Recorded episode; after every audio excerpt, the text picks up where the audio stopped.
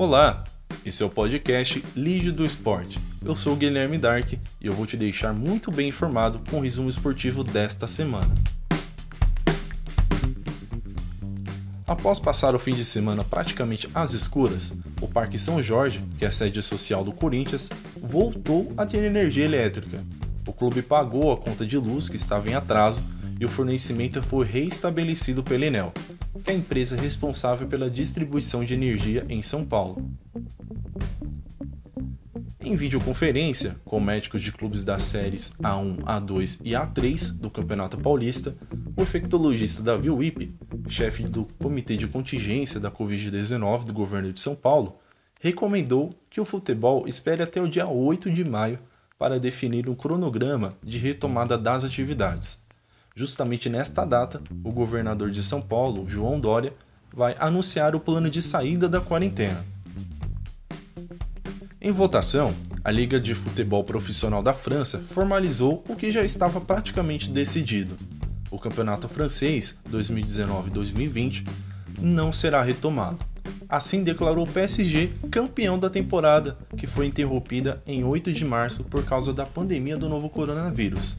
Esse é o terceiro título seguido da equipe de Neymar, o nono da história do clube. Em entrevista a uma rádio de Porto Alegre, o presidente Bolsonaro justificou a sua posição de defender a volta do futebol, ao afirmar que, por serem jovens e terem boas condições físicas, os jogadores profissionais têm risco pequeno de morrer caso sejam infectados pelo novo coronavírus.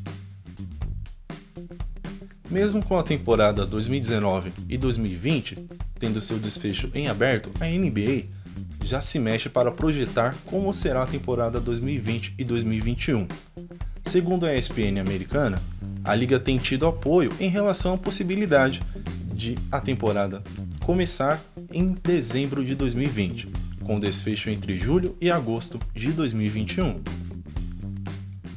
A Fórmula 1 confirmou o plano de segurança que a categoria vai propor às autoridades austríacas para a realização da primeira corrida da temporada 2020, dia 5 de julho.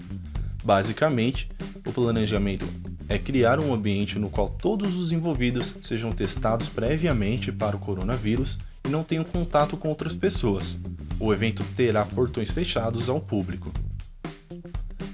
Para os amantes do combate, o retorno do UFC está marcado para o dia 9 de maio, na Flórida, com o UFC 249.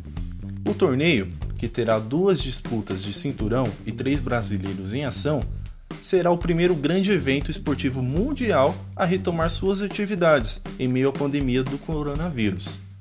Em meio a críticas e dúvidas, a organização do Ultimate desenvolveu um protocolo de segurança a todos os atletas, funcionários e membros das equipes que estarão presentes nos eventos, que também acontecerão nos dias 13 e 16 desse mês.